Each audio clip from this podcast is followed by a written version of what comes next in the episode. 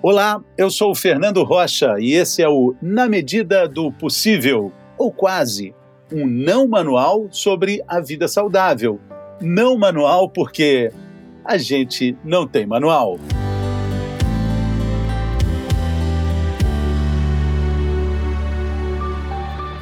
Arte, ciência, equilíbrio, essência, óleos essenciais o efeito terapêutico, o segredo, o mistério desses óleos. Vamos falar sobre isso?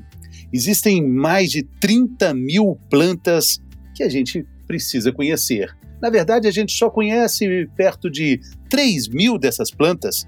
Comercializadas são só 300. Bom, é um universo que precisa ser muito mais desvendado. Hoje, na medida do possível, a gente começa a entender melhor sobre os óleos essenciais. Nosso entrevistado é o biólogo e aromaterapeuta Ian Oberlander. Bem-vindo, meu caro. Muito grato, Fernando. Uma honra estar aqui com você nesse podcast. É, eu estou muito feliz de discutir esse assunto, que foi uma descoberta recente para minha rotina, para o meu dia a dia. E quanto mais eu descubro, Ian, mais eu percebo que existem perguntas ainda sem respostas. Né? Essa informação de 30 mil plantas que existem e só 3 mil que a gente conhece, a gente tem muito chão pela frente ainda na aromaterapia, né? Tem sim. Existe um grande universo de possibilidades tanto no aspecto de novas plantas que vêm sendo descobertas. Cada planta, é, por sua vez, vai gerar um óleo essencial e cada óleo essencial possui uma composição química diferente que vai atuar no nosso organismo de formas distintas também.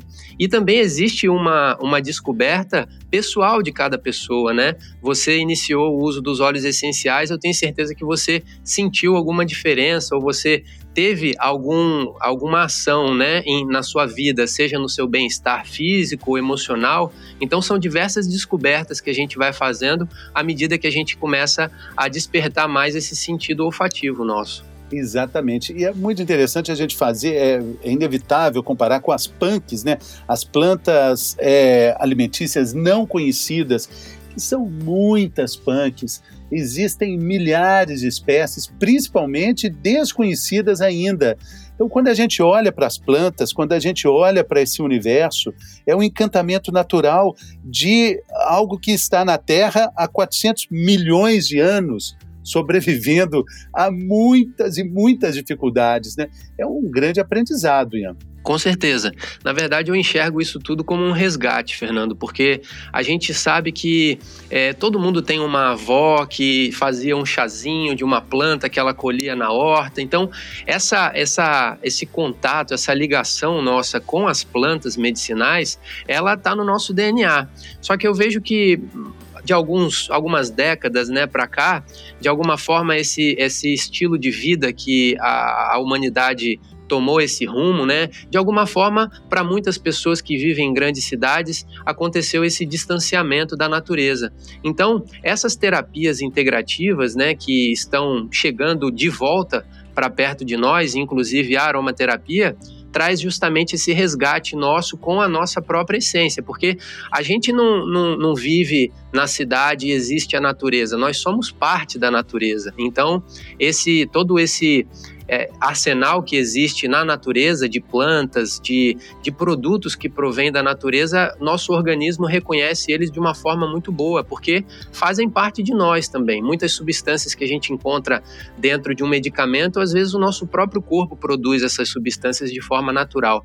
Então, tudo isso é um grande resgate, né? Que eu acho que faz muito bem para a gente principalmente no momento que a gente vive um ritmo muito acelerado, as pessoas muito estressadas, ansiosas. Então, é, a natureza tem muito a nos oferecer para trazer de volta esse equilíbrio que a gente busca. Exatamente. E às vezes a gente busca esse equilíbrio de uma forma muito afoita e acaba não tendo uma resposta, porque a gente quer tudo de uma forma muito imediata, né?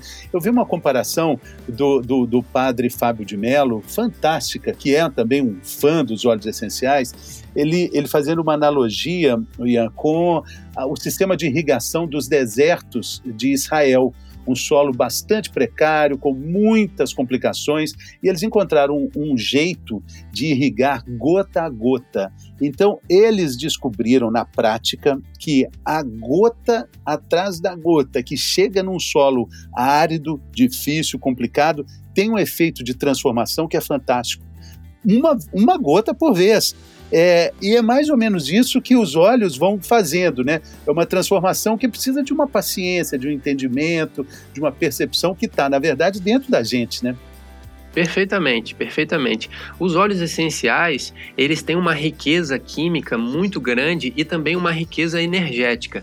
Para você ter uma ideia, um dos óleos mais nobres que a gente tem na aromaterapia e, consequentemente, um dos mais caros também é o óleo essencial de rosa.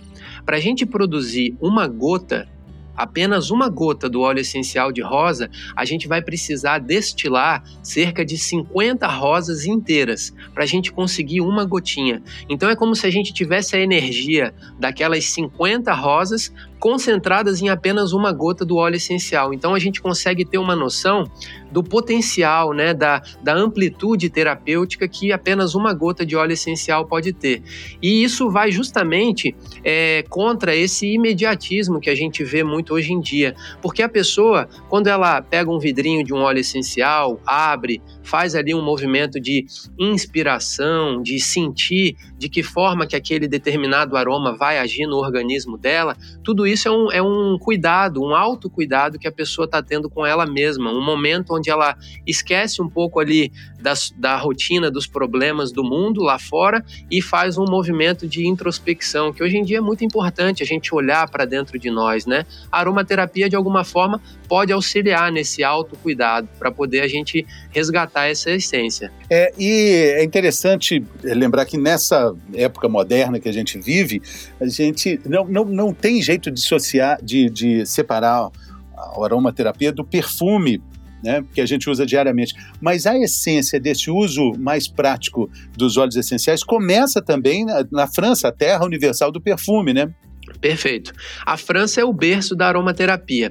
O próprio nome perfume, ele deriva do latim perfumum, fumam de fumaça, porque antigamente, se formos viajar um pouco no tempo lá para o Egito antigo, é, os primeiros usos aromáticos dessas plantas eles se davam através de defumações. Então existiam aquelas resinas aromáticas, né, que eram muito valiosas. As pessoas trocavam é, por ouro essas resinas aromáticas, como por exemplo a mirra, o incenso que a gente conhece, né, na, nas histórias bíblicas, eram materiais muito valiosos. Só os grandes reis que tinham acesso a esse tipo de produto. E como que eles eram utilizados? Ainda não existia o óleo essencial da forma que existe hoje. Então eles pegavam essas resinas aromáticas e faziam uma defumação.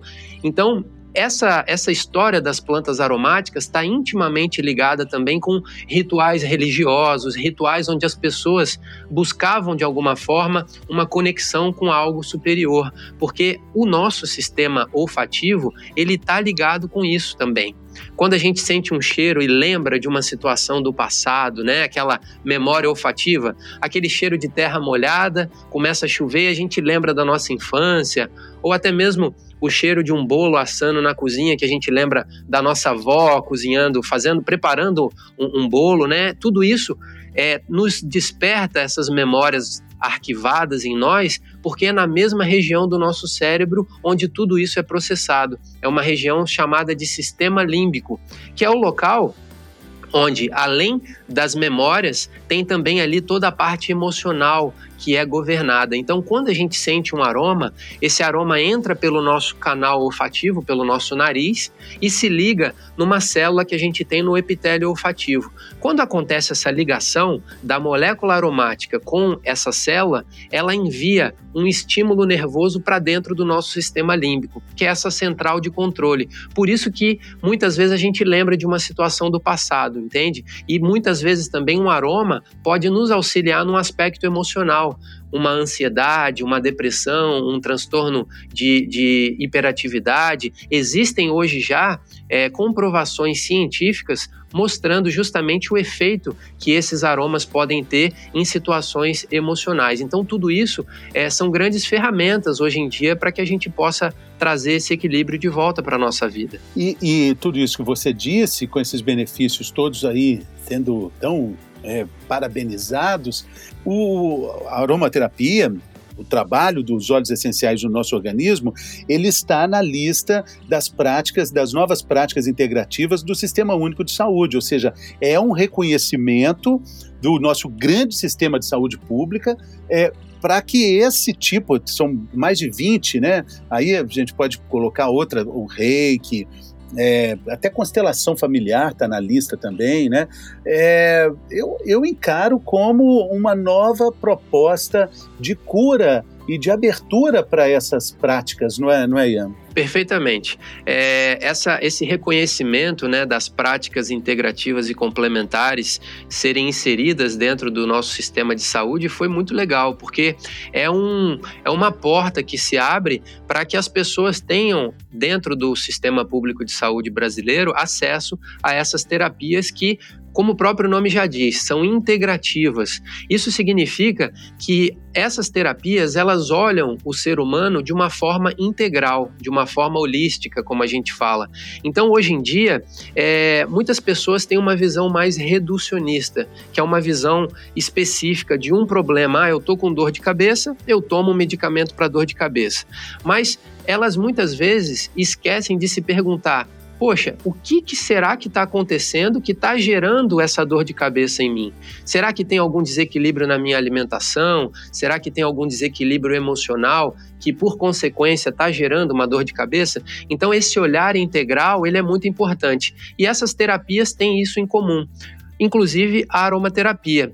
É, uma das coisas que eu vejo assim que a aromaterapia é, tem feito muito sucesso no, no aspecto das pessoas sentirem um resultado utilizando os óleos essenciais é pelo fato de que os óleos essenciais auxiliam a pessoa tanto num campo físico quanto num campo emocional.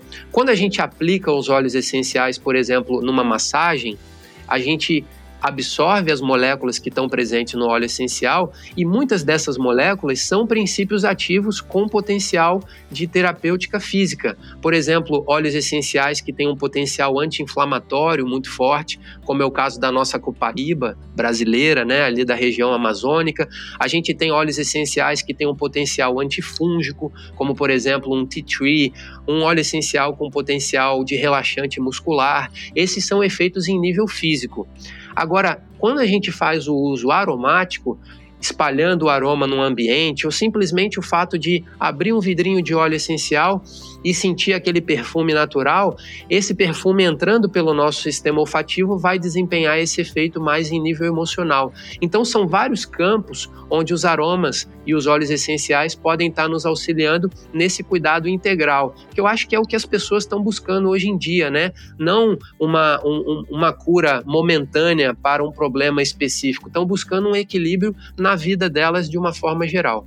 É muito legal isso, né? Agora, mais legal ainda, é, para a gente entender é, esse poder de cura do qual nós estamos falando, é entender como a planta guarda e como ela produz, ou melhor, como ela produz e como ela guarda esses óleos essenciais, essa preciosidade. E tem uma visão muito bacana de entendimento disso tudo, que é de não considerar a planta como uma fábrica de produtos naturais que está sempre a serviço do homem. A planta é um elemento maravilhoso que, como eu disse, está na Terra há 400 milhões de anos, que tem aura, que tem reação a estímulos e que tem uma produção magnífica desse óleo que a gente vai extrair, né? Quando a gente percebe isso, a gente coloca uh, essa ciência da aromaterapia num lugar realmente importante, né, Ian?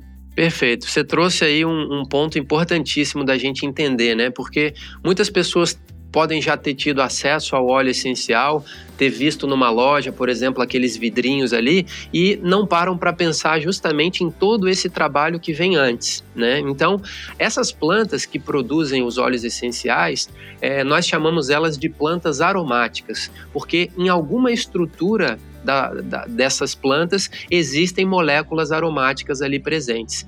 E aí a pessoa pode se perguntar, mas por que, que essas plantas produzem essas moléculas aromáticas?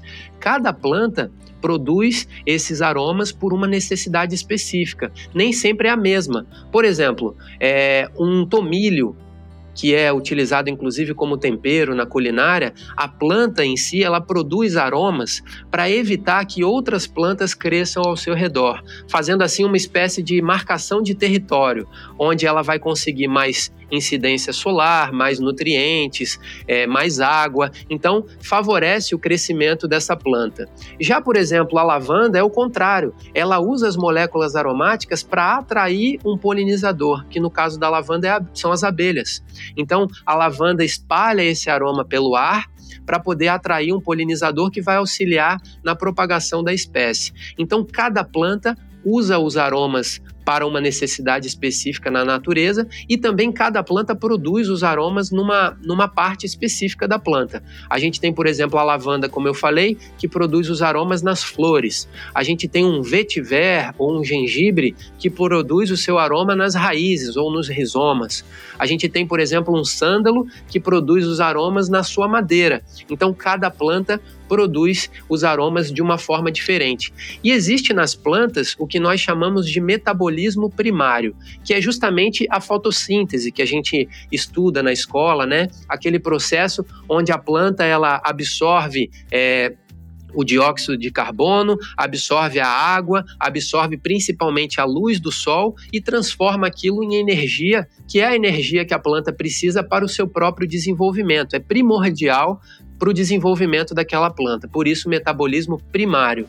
E existem as plantas aromáticas e plantas medicinais que além do metabolismo primário, elas possuem também o metabolismo secundário, que é um processo muito parecido, onde a planta também absorve esses elementos, principalmente a luz do sol, mas o resultado, ao invés de ser essa energia para o desenvolvimento dela, o resultado são o que nós chamamos de princípios ativos. Então, plantas medicinais são essas plantas que possuem um princípio ativo, que vai desempenhar um efeito terapêutico no nosso organismo. E as plantas aromáticas, o princípio princípio ativo delas são esses aromas, né? E aí depois num processo que a gente chama de destilação, a gente consegue retirar esses aromas dessas plantas é, aromáticas e aí sim ter o óleo essencial no seu estado líquido. Então é todo um trabalho a gente perceber a conexão do reino vegetal conosco. Então nós inspiramos o oxigênio que as plantas liberam no ar e por outro lado as plantas elas absorvem o, o, gás carbônico que nós liberamos no ar depois da respiração. Então tem toda uma, uma sinergia entre os reinos e as plantas elas têm muito a nos oferecer, além de um ar fresco para a gente poder respirar, tem também todo o aspecto medicinal que, ela, que elas têm a nos oferecer, porque muitos medicamentos que existem hoje em dia, na verdade, foram descobertos dentro de plantas e aquele determinado princípio ativo foi estudado, depois ele foi isolado e foi feito um medicamento. Então, é muito bonita a forma com que a natureza nos serve nesse aspecto, né? Então, é realmente é, utilizarmos esses óleos com muito cuidado, com muita sabedoria, entendendo todo o processo natural que existe por trás da produção de um óleo essencial por uma planta, né? Exatamente. É uma simbiose, é a troca, né? Perfeito. E aí esse trabalho, você falou das rosas, né? Quantas rosas cabem num vidrinho, numa gota, né?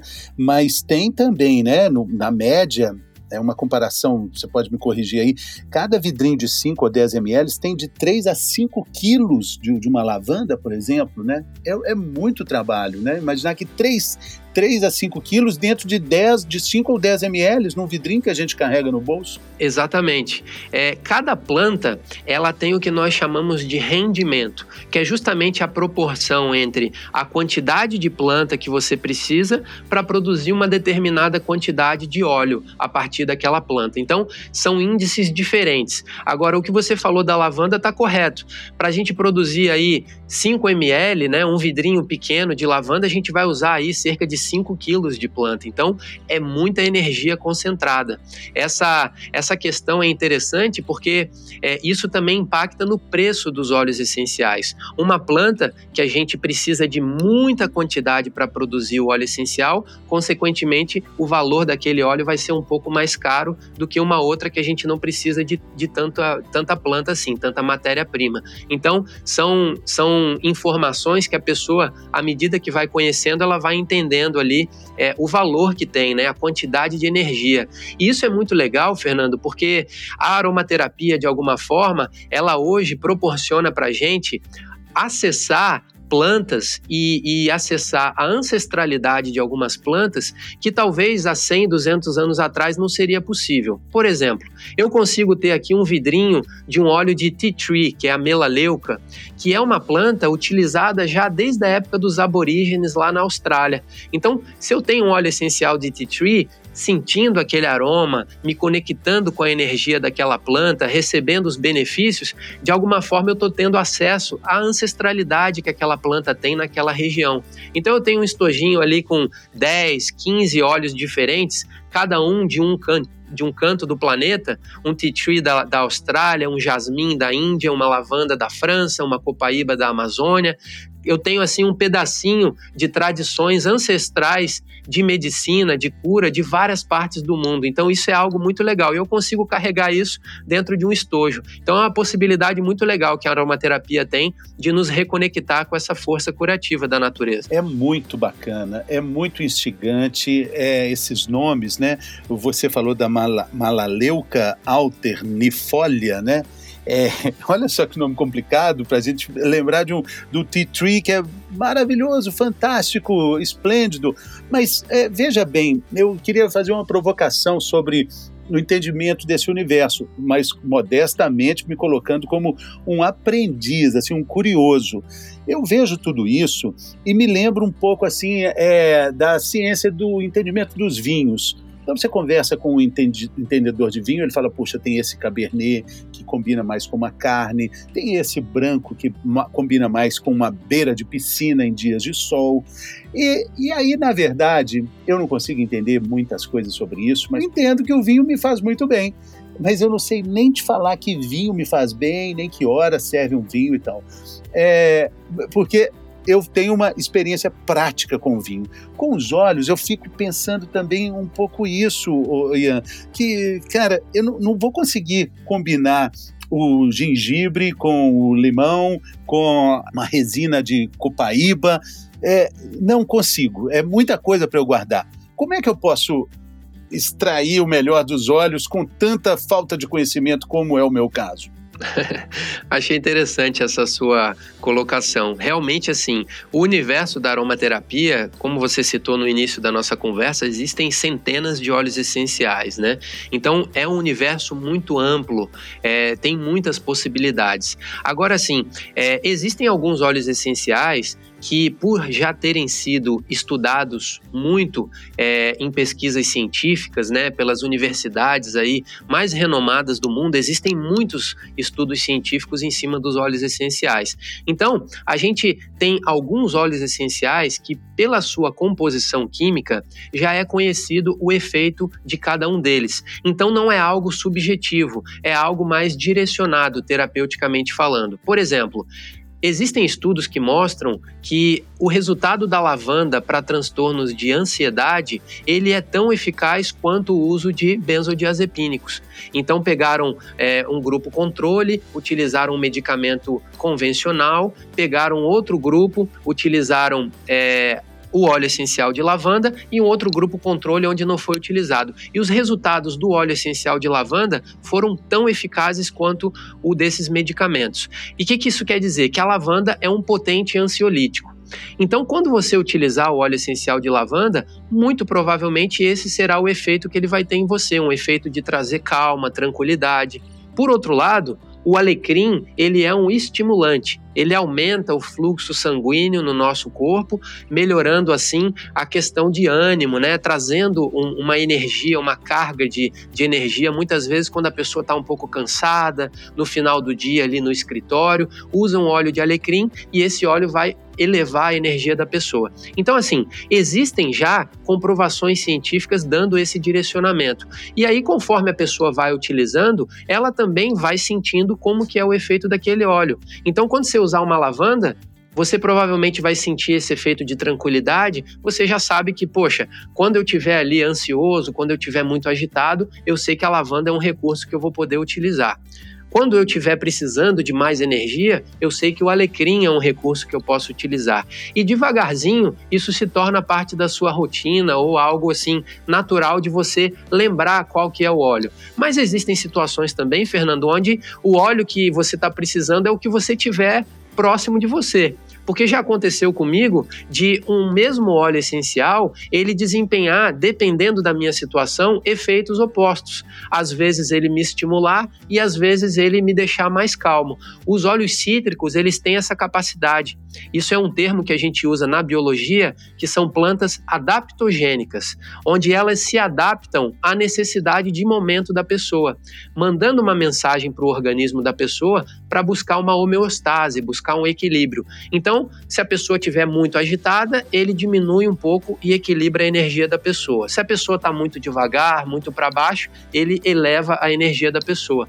Então, os óleos essenciais, por serem substâncias naturais, carregam consigo essa inteligência da natureza. Eu costumo, nos nossos cursos, né, exemplificar, ilustrar para as pessoas assim: se usa o óleo essencial, de alguma forma ele vai entrar no seu organismo e vai perguntar assim: e aí? Onde é que eu posso auxiliar? O que, é que vocês estão precisando? E aí ele vai lá e desempenha esse efeito terapêutico. Isso se dá porque dentro de um vidrinho de óleo essencial a gente tem aí centenas de componentes químicos, alguns em maiores quantidades, alguns em pequenas quantidades, bem pequenininhas mesmo. Mas é uma complexidade química tão grande que ele tem aí um espectro de ação muito amplo. Por isso ele auxilia a pessoa em diversas situações diferentes. Exatamente. Agora, qual é, na sua, na sua experiência, qual é a porta de entrada? Lavanda, eu acho que é o carro-chefe dos óleos essenciais, né? Mas uma pessoa que queira conhecer o universo dos óleos essenciais, como eu tive a oportunidade de conhecer, é, eu, eu tive algumas questões. Por exemplo, uma delas, o preço. Eu acho que o preço, e o preço varia muito. Existem óleos que são mais caros, outros que são menos caros, mas invariavelmente, por numa análise direta, você pensa, pô, 5, 10 ml está muito caro. O que é preciso certo. observar para comprar um bom óleo? É, e depois também, como é que ele usa, né? Tem aquele uso direto no, na tomada, que você põe, ele fica queimando ali, tem outros difusores mais sofisticados, ou seja, você pode gastar um dinheiro muito grande ou um dinheiro médio, mas assim, é, é gasto, né? A gente está falando de gasto aí, né? Sim. Então, na verdade, assim, um óleo essencial, se a gente colocar aí um óleo essencial de 5 ml, cada ml a gente pode considerar que tem aproximadamente 20 gotas. Então, num frasco de 5 ml, a gente está falando ali de aproximadamente 100 gotas de óleo essencial, fazendo uma média, né? Se a pessoa utilizar é, cerca aí de uma gotinha, duas gotinhas por dia, vamos botar duas gotinhas, ela vai ter cerca de 50 dias aí de uso contínuo de um óleo essencial. Então, essa questão do preço, como eu falei, está muito relacionada com o tipo de planta, mas existem óleos essenciais que têm um preço bem acessível e que nem por isso deixam de ter uma característica e uma possibilidade química bem legal, como por exemplo o óleo de copaíba. Ele é um óleo super barato e muito poderoso para questões do dia a dia, imunidade, é, situações é, onde a pessoa precisa de um efeito anti-inflamatório, analgésico, é um óleo muito barato. Mas o óleo de copaíba, ele é um dos óleos também mais adulterados. Então, esses óleos de copaíba que muitas vezes a gente encontra em alguns locais que não são específicos de venda de óleos, eles podem ter sido adulterados. As pessoas muitas vezes é, diluem ele num óleo de soja para poder fazer a venda. Então é importante isso que você falou, saber comprar os óleos essenciais. É, eu já vou falar sobre isso. E a outra dica que eu tenho, que também é um óleo muito barato, e um óleo muito legal é o óleo de laranja doce. É, talvez aí um vidrinho de 5 ml a pessoa vá pagar menos de 20 reais. E o óleo de laranja tem aí diversas situações onde ele pode nos auxiliar, principalmente elevando o nosso humor, trazendo uma energia muito boa. Porque os cítricos, geralmente a pessoa sente o cheiro de um óleo cítrico, ela abre um sorriso. Geralmente traz uma lembrança da infância, de boas, bons é momentos. Bom então, a pessoa ela, ela tem essa identificação. São duas opções muito baratas que eu exemplifiquei para você. Mas, Agora, Ian, por exemplo, só, só, diga. Um só para a gente lembrar, é porque é, tem um parâmetro assim. Eu falei que é caro, falei que é, às vezes é menos caro, mas vamos considerar os caros. Eles custam até mais de 50, 60, 70 reais o, o vidro, né? O vidrinho de 10 ml ou 5 ml, Sim. né? Então, por isso você está dizendo que o de laranja acaba sendo mais barato, porque fica ali em torno dos 20, né? Só para fazer essa comparação, né? Olha, um óleo essencial hoje de rosa, Fernando, ele não vai custar menos de 300 reais um vidrinho, entende? Puxa, então é, é muito mesmo. caro. É, é bem caro. Por quê? Por causa dessa é, dificuldade que existe de produzir um óleo, a quantidade de planta que vai ser utilizada. Agora, você consegue ter um benefício terapêutico do óleo essencial em óleos que são um pouco mais baratos, como por exemplo a lavanda, que vai custar aí uma média de 35, 40 reais mais ou menos. Então, é. esse é o valor médio, tá? Que a gente vai encontrar de óleos mais comuns. Uma Mas lavanda. Vamos falar da lavanda. A lavanda, por exemplo, eu comprei já, eu tenho aqui, eu estou gravando com você, eu estou usando lavanda aqui no, no difusor. Eu tenho quatro óleos diferentes de lavanda. Eu, eu, a experiência me fez ir comprando. Eu comprei um barato, comprei um menos barato, comprei um, um pouco barato e comprei um caro. É, a diferença entre eles é gritante. Não precisa ser é. um expert. É igual tomar um vinho muito ruim. A gente sabe que o vinho não é de qualidade. E com óleo de lavanda eu tenho percebido isso. É, o que, que eu tenho que olhar no rótulo, além de um preço escancaradamente mais barato, diferente da, da média? Acho que esse é um bom alerta, mas o rótulo, o que, que a gente aprende lendo e, e observando? Perfeito. Essa consideração que você trouxe é importantíssima e a prática aí de você poder ter olhos diferentes já fez você perceber as diferenças que existem. Claro, é. A primeira dica é essa que você citou: desconfiar de um óleo essencial que esteja muito barato. É diferente aí dos outros, porque existe uma diferença entre óleo essencial e essência. Óleo essencial são esses aromas naturais, é, obtidos das plantas.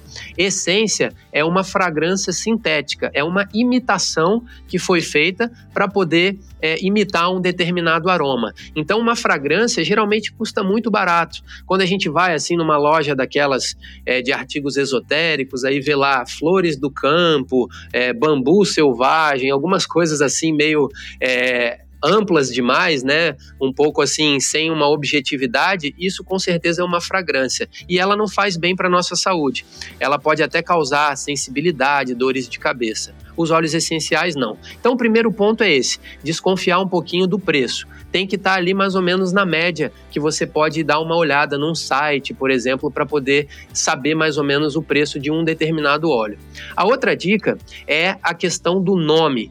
Porque às vezes, uma planta, por exemplo, tem uma planta aqui no sul do país que a gente chama de alecrim do campo, mas é uma planta totalmente diferente daquele alecrim que a gente usa como um tempero na, na culinária, né?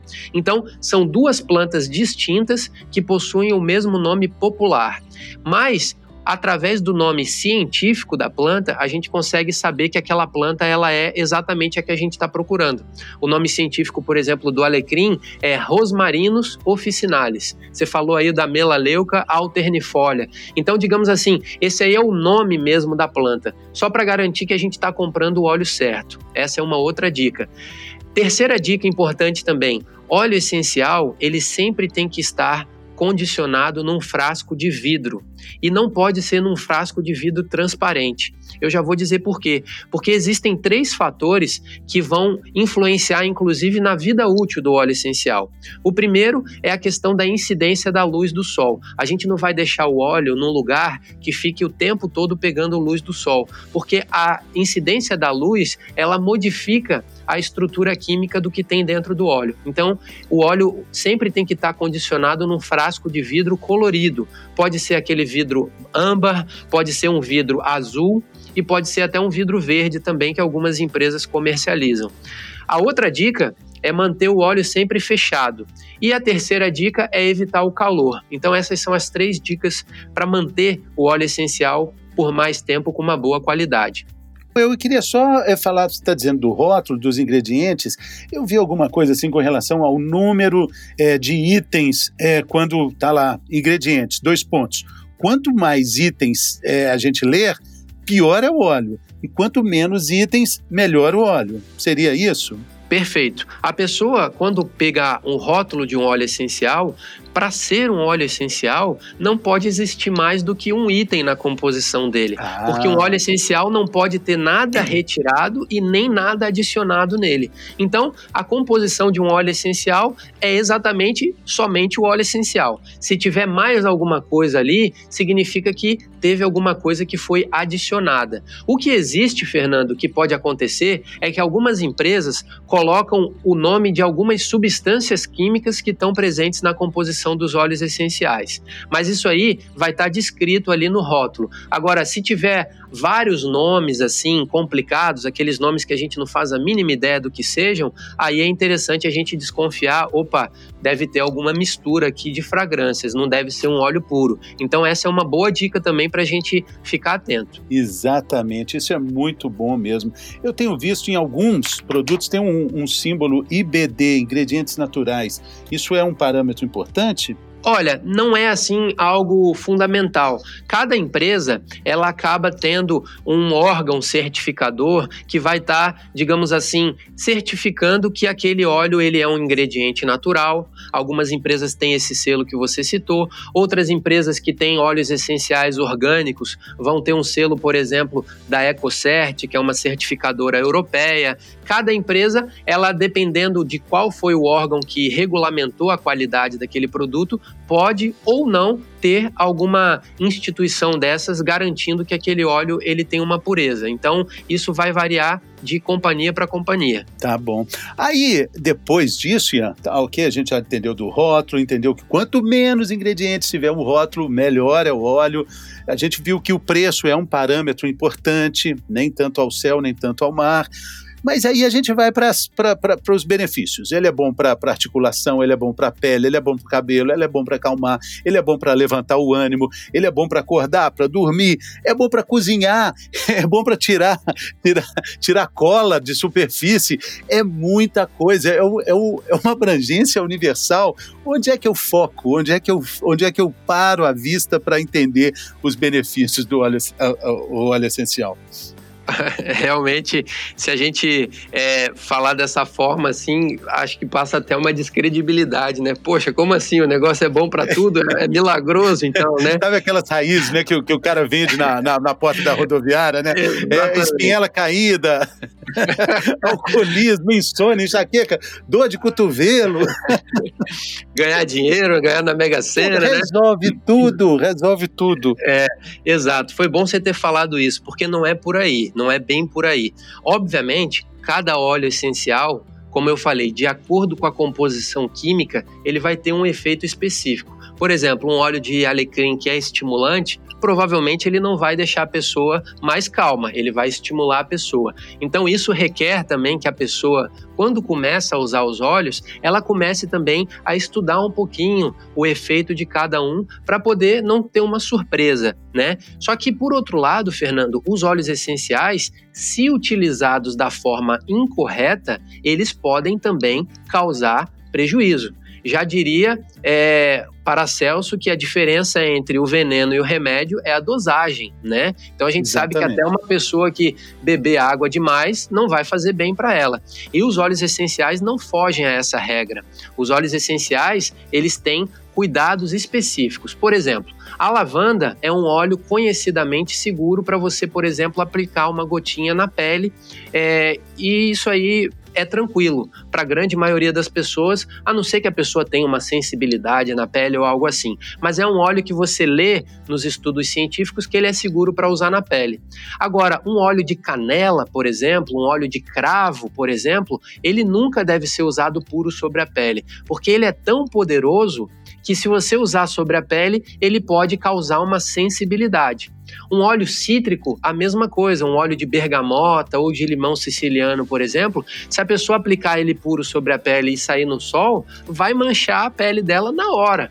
Então, tem diversas situações aí onde devagarzinho a pessoa vai estudando. Então, a dica que eu dou é o seguinte: pesquisa, encontre uma empresa de aromaterapia que você sinta uma segurança, né? De acordo com essas dicas que a gente deu. Aí a pessoa vai ali, compra um olhinho, outro olhinho, poucos olhos, começa a utilizar, começa a pesquisar na internet sobre eles. De repente, se a pessoa se interessar, busque um curso, que existem hoje muitos cursos online. É importante também na internet a gente peneirar, como tudo, né? Não só na aromaterapia. Claro. Na internet a gente tem que passear ali com uma peneira na mão para poder filtrar o que, que a gente acha que realmente tem uma credibilidade ou não. E na aromaterapia é a mesma coisa. Mas essa é a dica que eu dou: começar com poucos olhos, sentir o efeito que ele vai desempenhar em você e aí pesquisa sobre aquele óleo. Poxa, que legal! Tá escrito aqui que ele é calmante e ele realmente me deixou mais calmo. Ou está escrito que ele é estimulante e ele me deu mais energia.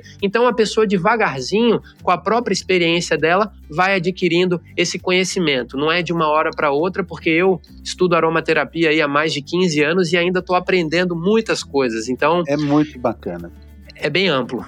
É, não, e, e, já demos aqui uma dica que eu acho fantástica, que serviria para mim no início. É, também, né, de, de aprendiz, está servindo agora, mas antes, é, a questão do rótulo, quanto menos coisa tiver, ingredientes, olha lá, quantos tem? Nomes confusos, mais de um, dois, três, já é um, um sinal de alerta, já acendeu a luz amarela, né? E depois, o uso é prático dentro da sua vida, das suas necessidades. Você deu uma dica ótima do, do óleo de, de laranja, laranjeira, né? De flor de uhum. laranjeira.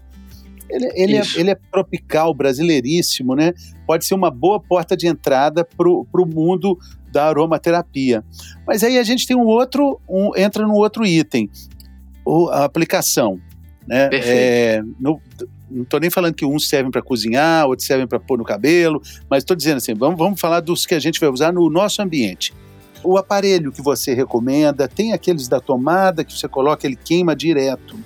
Uhum. E tem o espessor, que é tipo um nebulizador, que é mais caro também. Qual a diferença certo. de um para o outro?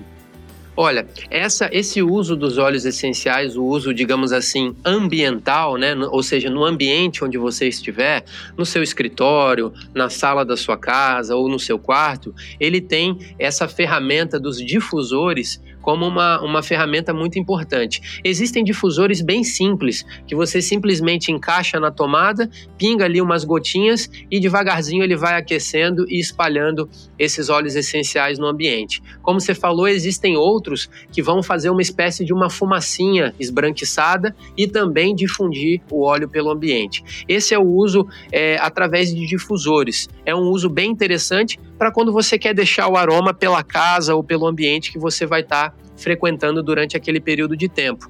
Então, por exemplo, você tem um difusor no quarto e meia horinha antes de você ir dormir, você deixar ali um óleo de lavanda sendo espalhado pelo ambiente. Na hora que você for dormir, você desliga o difusor e aquele aroma vai estar ali pelo ambiente. Então, é uma forma bem legal.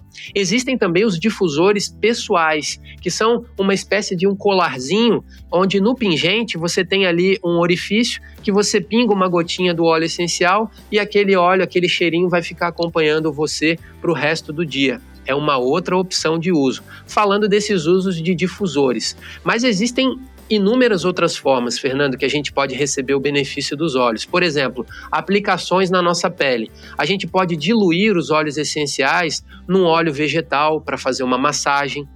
Para óleo vegetal, entenda-se aqueles óleos gordurosos que geralmente são prensados, azeite de oliva, óleo de coco, semente de uva, amêndoa doce, vários óleos, né? Eles servem como um carreador para eu fazer uma massagem, aplicar o óleo essencial, para eu não precisar aplicar o óleo puro sobre a pele, eu faço uma diluição nesses óleos vegetais. É uma opção muito boa. Eu posso diluir óleo essencial numa argila para aplicar na minha pele, um óleo que seja bom para regeneração celular da pele. Posso diluir num creme base. Posso fazer, por exemplo, um spray de ambientes, preparar ali uma, uma formulação com alguns óleos essenciais para perfumar o meio ambiente, deixar um cheiro gostoso. Posso aplicar um óleo essencial também numa sauna, por exemplo, deixar ali aquele cheirinho de, de eucalipto, né, para poder fazer inalação. Existem aí muitas formas de uso, mas sempre atentando com essa questão da, do cuidado, da segurança, porque tem alguns pontos que a gente não vai fazer. Nunca você vai, por exemplo, aplicar óleo essencial nos seus olhos.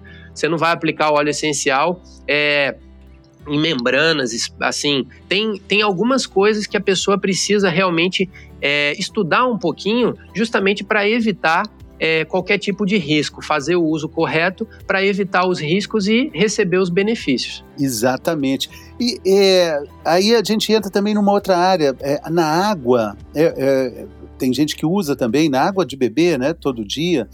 E na comida também, qual é a distinção desses óleos? Como é que a gente vai percebendo esse uso diferente? Perfeito. Esse é um, é um tema assim muito, muito importante da gente sempre deixar claro porque é o seguinte: existem duas vias principais de uso dos óleos essenciais, que eu já citei. A via inalatória, através da respiração, e a via tópica, que é a aplicação dos óleos essenciais na pele.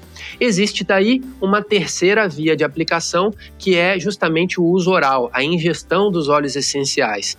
Mas esse uso, ele é um uso que requer mais atenção ainda das pessoas. O ideal é que a pessoa tenha algum estudo ou a orientação de um especialista antes de fazer esse uso, porque ele é um uso que traz muito mais riscos. Se a pessoa pegar um óleo que não é indicado para uso via ingestão e fizer o uso em, em doses mais altas, isso pode trazer um risco para a saúde da pessoa.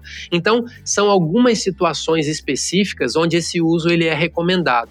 E aí a gente deixa essa dica para que a pessoa procure um especialista antes de fazer esse uso via oral porque os dois outros usos, o uso inalatório e o uso na aplicação da pele, são muito mais seguros. Como cada óleo tem uma especificidade, uma característica química e uma característica de segurança diferente, não é possível a gente dar uma dica geral assim. Porque muitas vezes a pessoa que está nos ouvindo aqui no podcast pode ser que ela tenha uma saúde um pouco mais sensível, pode ser que ela faça uso de um medicamento e aí o óleo essencial pode ter uma interação medicamentosa com aquele medicamento que ela faz uso. Então, esse uso via oral, principalmente, requer uma análise mais detalhada da condição atual de saúde da pessoa para que ela possa fazer um uso seguro. Exatamente, informação, remedinho precioso que vale muito. Agora, Ian, eu falei brincando, né, que parece aquele em alguns aspectos, né, guardando as devidas proporções, aquele anúncio lá do raizeiro que fica nas praças de, de, das capitais brasileiras anunciando a cura para tudo. Eu tenho visto alguns artigos, algumas pessoas da área médica se posicionando contra é, essa lista de, de, de, benefícios que o óleo essencial é, promove, oferece artigos dizendo claramente assim: cuidado, óleo essencial não é isso tudo, não. Olha, tome cuidado com o óleo essencial.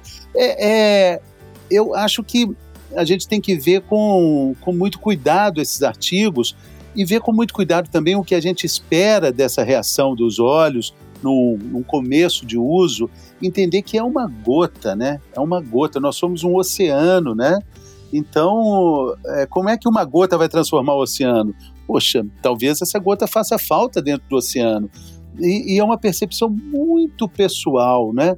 Porque não vai resolver todos os problemas. Perfeito. É importante a pessoa é, ter a consciência de que não tem milagre nisso tudo, né? E, assim, de alguma forma, é, é, é, interessante a pessoa ter esse cuidado, porque os óleos, eles são substâncias muito valiosas em diversos aspectos. Então, a pessoa ter esse cuidado faz com que ela também, de alguma forma, seja, é, se puxe para estudar mais, para conhecer mais, para poder fazer o uso correto. Então, de alguma forma, eu vejo com bons olhos a pessoa ter um cuidado na hora de utilizar os óleos essenciais. Uma dúvida. Exato, exato. Saber, né? Essas dicas que a gente está dando aqui são, são de extrema valia, sabe, para uma pessoa que está iniciando no mundo da aromaterapia. E não, não é milagroso, como eu falei, não vai ser de uma hora para outra que a pessoa vai receber ali um, um, todos os benefícios e a vida dela vai se transformar. Não é assim que funciona. Na aromaterapia, a gente costuma falar assim que menos é mais. porque a gente, com uma gota, a gente consegue fazer muitas coisas, né? Consegue receber muitos benefícios. E às vezes a gente, eu não sei se isso é típico do brasileiro ou, ou é algo geral, assim, universal, mas às vezes você diz para a pessoa: olha, toma só uma gotinha. Aí quando a pessoa vai usar, ó, se ele falou para eu tomar uma gotinha, eu vou tomar 5, 10 gotinhas que deve fazer o efeito mais rápido, né? E não é por aí, não é por aí. Então, na aromaterapia e em muitas coisas da nossa vida, a gente tem que ter esse cuidado e tem que ter essa paciência no, no aspecto de começar um uso, prestar atenção como que aquele produto, seja um óleo essencial, seja um, uma outra prática integrativa, como que aquilo vai é, desempenhar um efeito no nosso organismo, se eu vou sentir algo diferente, se eu não vou sentir nada. Então, é, é um trabalho nosso de resgate de autoconhecimento mesmo, né? Da nossa saúde. Poxa, eu usei um óleo de hortelã para dor de cabeça hoje, eu pinguei uma gotinha dele diretamente aqui no meu, na minha dor de cabeça, na minha testa. Será que daqui a uma semana, se eu tiver uma dor de cabeça novamente, será que se eu usar em um outro local do meu corpo, será que o efeito vai ser igual? Será que vai ser diferente? Será que se eu simplesmente inalar aquele óleo durante dois minutinhos, ele vai ter também um efeito e vai aliviar a dor de cabeça? Então, a aromaterapia, de alguma forma, ela, ela força a pessoa a olhar mais para dentro dela. E tendo esse cuidado que você citou muito bem, aí a pessoa consegue ter uma chance muito maior de receber os benefícios terapêuticos dos óleos. É, exatamente. É só lembrar dos perfumes franceses, né? A aromaterapia vem da França né, do jeito que a gente conhece. Ela existe há muitos e muitos anos, mas do jeito que a gente conhece, ela vem da França, né? E, e lá tem essa frase, né?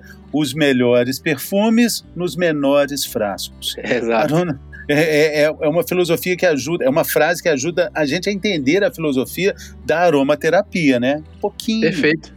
Pouquinho pouquinho, porque quando a gente começa a estudar a química dos óleos essenciais, eu costumo dizer assim: a aromaterapia é uma grande ciência e dentro dela tem outras ciências muito amplas. Tem a ciência química, tem a ciência clínica, tem a parte é, médica, a parte da psicologia, tem a parte da destilação, do cultivo das plantas, então é um universo muito amplo. Então, quando a gente começa a estudar a química, a gente vê que numa gotinha de óleo essencial tem ali centenas de componentes químicos. É, isso faz com que a gente entenda que não tem necessidade de usar mais do que uma gota num, num, num, momento, né? Eu posso usar uma gotinha agora, daqui a uma horinha eu uso uma, uma gotinha de um outro óleo, aí eu coloco num difusor. Existem vários usos, mas não tem necessidade de, de, de fazer um uso exacerbado, com uma quantidade muito grande de uma vez só. Dessa forma, a gente poupa os riscos, né? E faz com que a chance da gente receber o benefício seja muito maior. Como você bem falou, Fernando, a aromaterapia ela surgiu na a aromaterapia surgiu na França. Então, é, lá na França existiu um personagem chamado Gat Fossé. Ele foi um químico francês, ele na verdade era um perfumista. E naquela época que ele viveu, os perfumes eles eram feitos sob medida, digamos assim. A pessoa ia no perfumista e ele fazia uma composição com óleos essenciais específica para aquela pessoa. Então era muito interessante. E esse personagem, o Gato Fossé, num determinado momento ele sofreu uma queimadura no laboratório dele. Até aquele momento, os óleos essenciais eles eram usados só para a fabricação dos perfumes. E quando ele sofreu essa queimadura no laboratório dele, a reação que ele teve foi aplicar óleo essencial de lavanda naquela queimadura. E dali ele observou que a queimadura, ela, ele, ele recebeu de imediato um efeito analgésico, aquela queimadura parou de doer naquele momento, e a recuperação daquela queimadura e a cicatrização foi muito rápida. Tão rápida que despertou a ele essa curiosidade de, de pensar assim: poxa, isso aqui tem algum efeito terapêutico. E aí ele é considerado o pai da aromaterapia, justamente porque ele que cunhou esse termo, aromaterapia, que é a terapia através dos aromas, né, e através dos óleos essenciais. Então é bem interessante trazer esse resgate que a França foi a pioneira nesse uso moderno dos óleos essenciais.